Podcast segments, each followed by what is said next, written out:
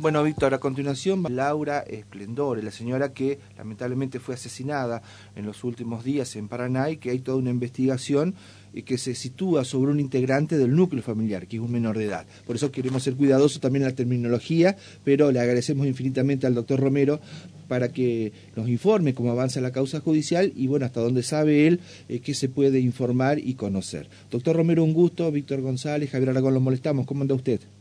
Bien, bien, buen día. Buen día, doctor. Gracias por atendernos. ¿eh? Bueno, eh, ¿cuál es su rol en, la causa hasta el momento? Mm, ¿Cómo está usted participando en la misma para ubicarnos? Eh, en un primer momento yo comencé acompañando en la búsqueda para poder este, indicar cómo manejarse en, en los primeros momentos y una vez que se encontró el el cadáver de la hermana de mi cliente, este, lo que se buscó es, un poco tratar de que se respeten la recolección de, de, las pruebas en un primer momento y después ver ver este, cómo se iba desenvolviendo todo eh, de manera de, de, que si es necesario tenga que tomar una intervención como querellante. ¿Mm? Doctor, usted está al tanto de la información que ha dado oficialmente la Fiscalía de que hasta el momento, en este estado de precariedad, diríamos, porque todavía esto no está cerrado y se están recolectando indicios y pruebas, hay sospechas muy importantes sobre un integrante de la familia, un menor de edad. Eh, las veces que yo conversé con ambos fiscales, porque conversé con la fiscal Falgueres y, y con el y con, con el fiscal Brugo, eh, las líneas investigativas apuntaban a distintos lugares, eh, eso se dejó claro. Eh, yo la verdad no, no, quiero puntualizar sobre una persona porque yo hasta que no pueda ver la prueba y vea que hay alguna acusación formal, no, no me animo a, a, decir es esta persona o la otra el responsable. Ahora, en función de esto, ¿usted está pidiendo que se siga otra línea de investigación? Eh, se seguían, sí, se, desde el primer momento. Eso lo dejaron claro. Yo creo que inclusive hicieron notas este, en los medios donde hay, por algo hay dos fiscales que estaban investigando el tema. Claro. Eh, digo esto para, para no eh, enfocar solamente en, en un esquema de investigación, sino que hay varios varias hipótesis entonces. Y sí, y, eh, es más, acá están, faltando todavía, por lo menos que yo esté al tanto, eh, está faltando ver cámaras eh, que se encontraron en, sobre la calle, creo que es Ruiz Moreno, había cámaras instaladas, hay que ver qué, qué, qué lo que revela, este, son muchas horas de grabación, seguramente las cámaras que se han podido este, eh, secuestrar la, la, información y ver también este, el análisis de los teléfonos móviles que ellos tienen. Eh, yo en el caso de mi cliente, nosotros siempre pusimos a disposición la información que tenían los teléfonos móviles para que ellos, este, para que la fiscalía pueda pueda analizarlo. O sea que todo eso lleva un tiempo prudencial como para poder examinar y ver este, toda la información. Para su cliente, que es el hermano de, la señora Esplendore, ¿él cree, entiende, eh, tiene como posibilidad concreta, como entienden desde la Fiscalía, que, insisto, bien dice usted que todavía no está finalizada esa hipótesis, ¿podría ser ese familiar eh, menor de edad? ¿Le entra en la cabeza esa, esa tesis? Eh, mi cliente está conmocionado todavía. a ver, nosotros comenzamos con otra hipótesis, em, em, empezamos a buscar este, una persona que estaba perdida y, y, de golpe nos encontramos con que esa persona está fallecida y que no y, no hay él no hallaba explicación a lo que había pasado. Es las veces que conversamos con él, es una persona que, tiene una conmoción. Yo creo que eh, eh, es algo inesperado para él. no, en ningún momento él me manifestó que, que, eh, él, yo creo que él lo que quiere saber es lo que pasó y seguramente después que tenga este dato fehaciente verá qué conducta y, y hacia dónde y cómo seguir, cómo seguir. Pero él conocía alguna situación de tensión en la familia, en el núcleo familiar. No, no, no, no. Eh, lo que él me relata es, ellos tienen una acción, una buena relación con la hermana, este, eh, pero no, no, no así muy, muy cercana. Él había hablado con su hermana el día lunes, yo no recuerdo que era, creo que el lunes era 27, me parece, de febrero. 27 de febrero, sí. Habían conversado esa noche, eh, algo así como a las 21 horas me había dicho, este que fue porque la, la hermana vivía en la casa de, que era de los abuelos, si pertenecía, digamos, a, todos los herederos, a mi cliente y a, y a, una hermana que está en España.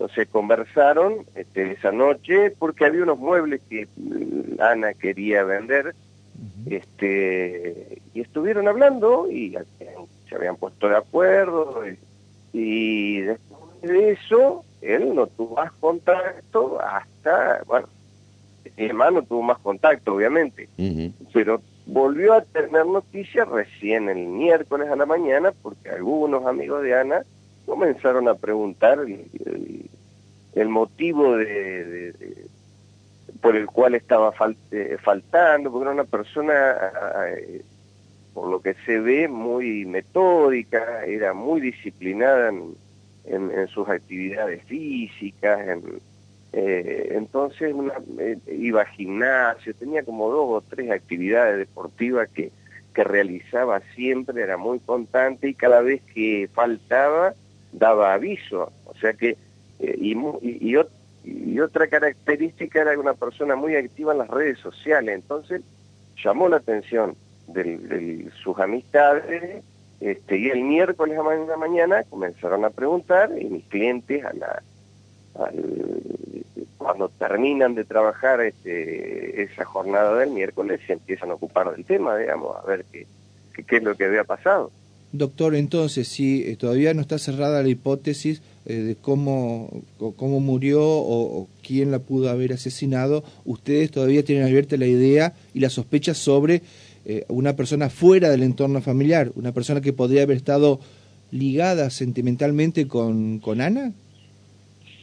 No, no, yo, a ver, eh, acá puede ser para nosotros en este momento o cualquiera. Yo lo que quiero es, alguna información concreta. Eh, yo hemos decidido darnos un tiempo para, para que se pueda recolectar correctamente la prueba. Hemos tratado de controlar el máximo posible que la prueba sea correctamente recolectada hemos colaborado con el proceso y eh, lo que estamos esperando es ver, ahora quizás mañana, la oportunidad de poder conversar con la fiscal y ver de qué manera, este, qué, es la prueba que se ha recolectado, qué, hacia, dónde apunta y quién quién podría ser, el presunto responsable. Yo no le estoy atribuyendo a nadie, digamos, porque no, la verdad no, no, no conocemos.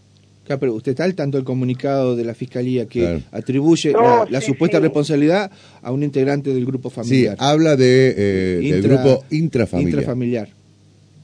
Eh, sí, he leído la información, no he hablado con la fiscal, todavía no he visto la prueba que ella dice que tiene. Está perfecto.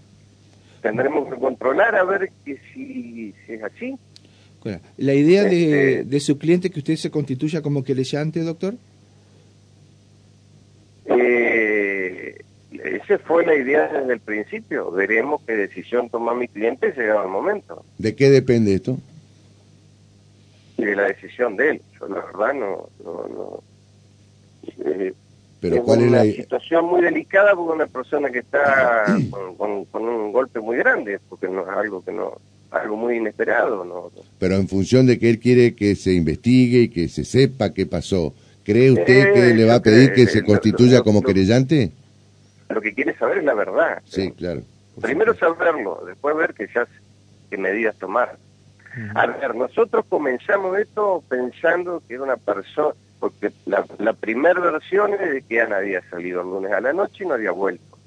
Eh, Pero esas versiones las, dio ese integrante de la familia, doctor, según la ah, fiscalía. está bien. Y no serían este, ajustados a, lo, a, los quiero decir que nosotros salimos, a, nosotros no, no, nos, eh, nos abocamos al tema, por lo menos yo, pensando que este, esto estaba fuera de la familia. Si llega a estar dentro, no sé, lo, lo, tomará, lo tendrá que ver mi cliente, analizarlo y, y me dará las instrucciones. Yo lo que he cuidado es que los pasos legales que se van dando en la recolección de la prueba y todas las medidas y, colaborar con el proceso para que todas las medidas sean las correctas, este, yo acompañé a eso, digamos, para que eh, la, la verdad este, salga a la luz. Después veremos qué es lo que pasa. Está bien. ¿Has tenido contacto, doctor, para finalizar, eh, eh, con el hijo de Ana, es su, su cliente? O sea, el tío, ¿ha hablado con el hijo de Ana?